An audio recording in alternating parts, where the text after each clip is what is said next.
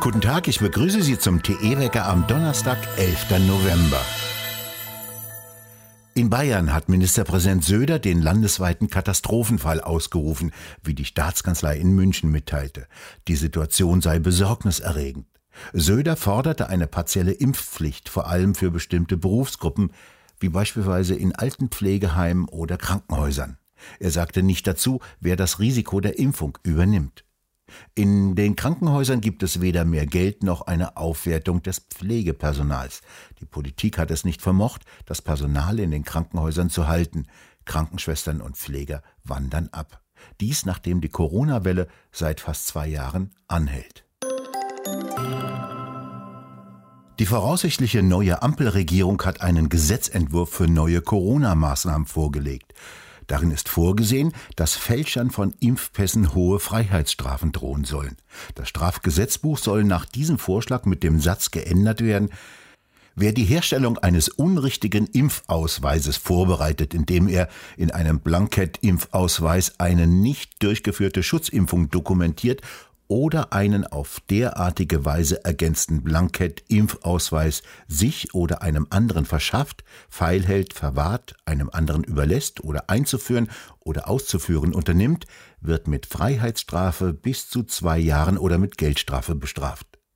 Flüchtlinge, die mit gefälschten Personaldokumenten angetroffen werden, gehen weiterhin straffrei aus.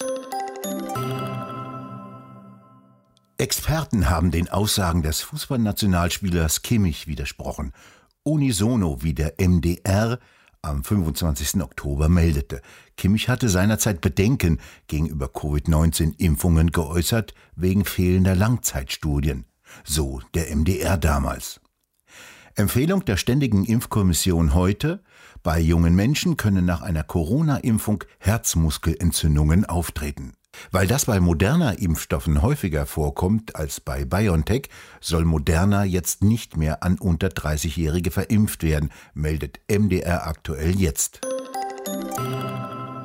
Aus dem belgischen Antwerpen meldet das GZA-Krankenhaus volle Intensivstationen, doch die sind allesamt mit vollständig Geimpften belegt. Bei uns sehe man im Moment eine große Mehrheit von sogenannten Durchbruchinfektionen, sagte Chefarzt Christian Deckers in einem Fernsehinterview.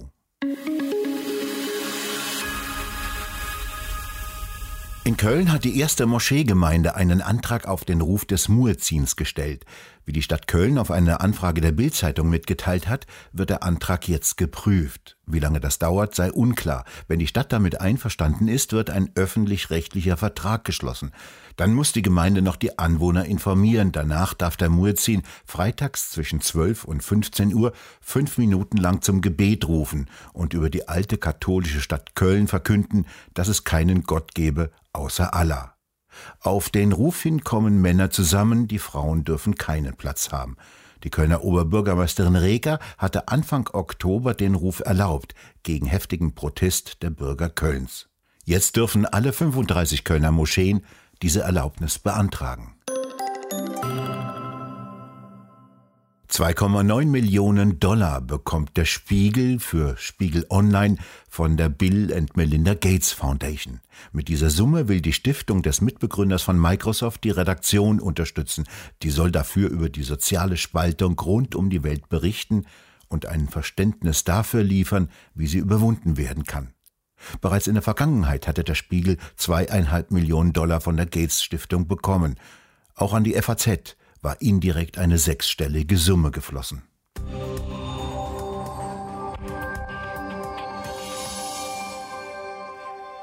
Die bedrohliche Lage an der Ostgrenze der Europäischen Union ist auch das Thema im neuen Talk Tischis Ausblick. Heute mit dem ungarischen Botschafter in Berlin, dem Korrespondenten des polnischen Rundfunks in Berlin und schließlich dem Tischis Einblick-Autor Matthias Nikolaidis. Aber lassen Sie uns vor den politischen Folgerungen noch mal sprechen, wie die Lage ist. Hat sich das plötzlich entwickelt oder aufgebaut? Das hat sich natürlich aufgebaut, ja, denn ähm, ohne Zweifel ist das äh, ein sehr perfides Spiel des äh, Regimes in Minsk, äh, das hier betrieben wird.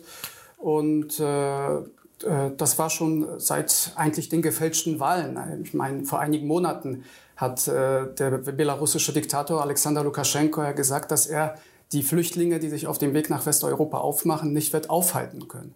Und äh, das ist nun eingetreten. Ja? Und es, ähm, in Polen haben wir jetzt diese, diese Krise, aber die gab es eigentlich schon zuvor in Litauen. Also der, der litauische Präsident Gitanas Nausėda hat ja äh, schon im Juni die Europäische Union, auch die NATO darauf hingewiesen, dass es sich hierbei um einen hybriden Konflikt mit Belarus handelt.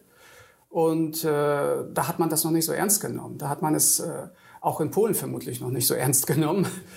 Äh, und dementsprechend äh, hat sich diese Krise dann sukzessive zugespitzt und jetzt äh, äh, sehen wir sozusagen diesen kulminativen Punkt. Und es ist schade. Also man sieht auch, dass man in, äh, in Brüssel mit Verspätung reagiert. Denn ähm, naja, es ist eigentlich schade, dass wir sogar in dieser Hinsicht, wo wir eigentlich hätten zusammenhalten müssen, dass sogar in dieser Hinsicht, Hinsicht äh, ein Konflikt aufzukeimen scheint.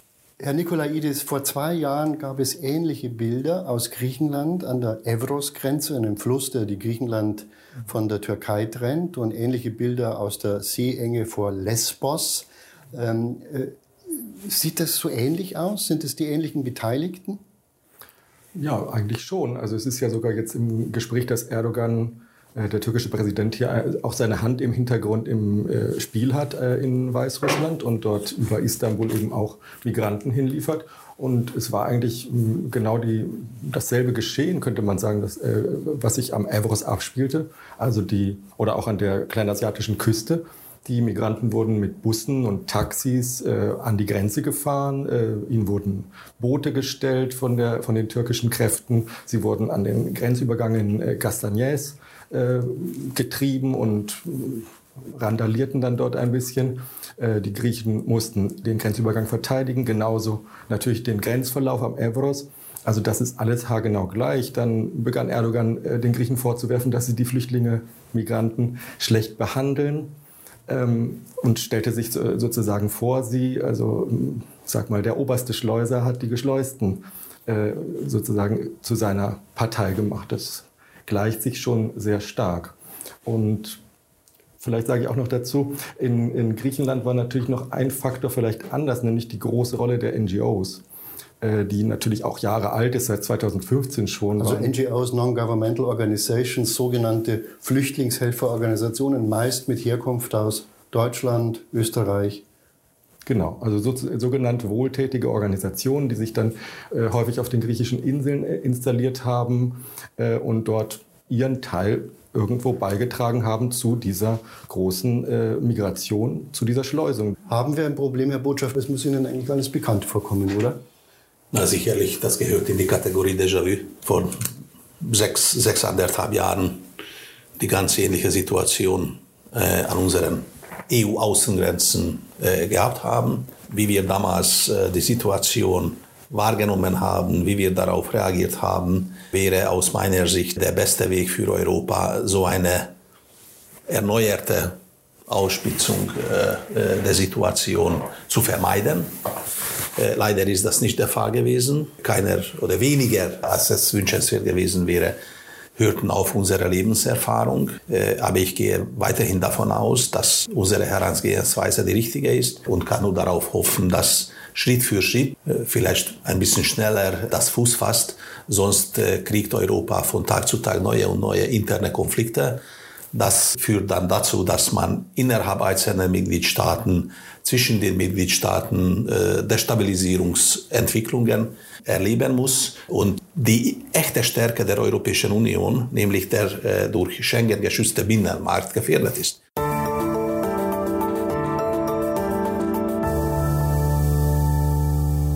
Von Rechts wegen ist heute Karnevalsbeginn 11.11. 11 Uhr 11, um genau zu sein. In Köln jedoch fällt der Karnevalsprinz aus. Der ist zwar geimpft, doppelt sogar, dennoch positiv getestet. Symptome einer Erkrankung zeigt er nicht. Dennoch sagte das Festkomitee Kölner Karneval alle Auftritte in den kommenden Tagen ab. Gefeiert wird ansonsten in abgesperrten Zonen. Dort gilt die sogenannte 2G-Regel. Nur Geimpfte und Genesene Karnevalisten haben dort Zugang. Wer hält hier eigentlich wen zum Narren?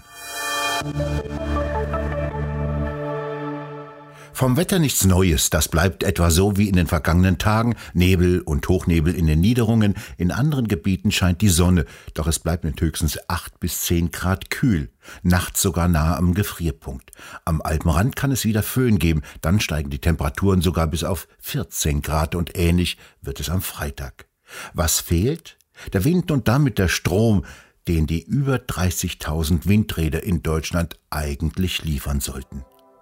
Wir bedanken uns fürs Zuhören und schön wäre es, wenn Sie uns weiterempfehlen würden. Wir hören uns morgen wieder, wenn Sie mögen.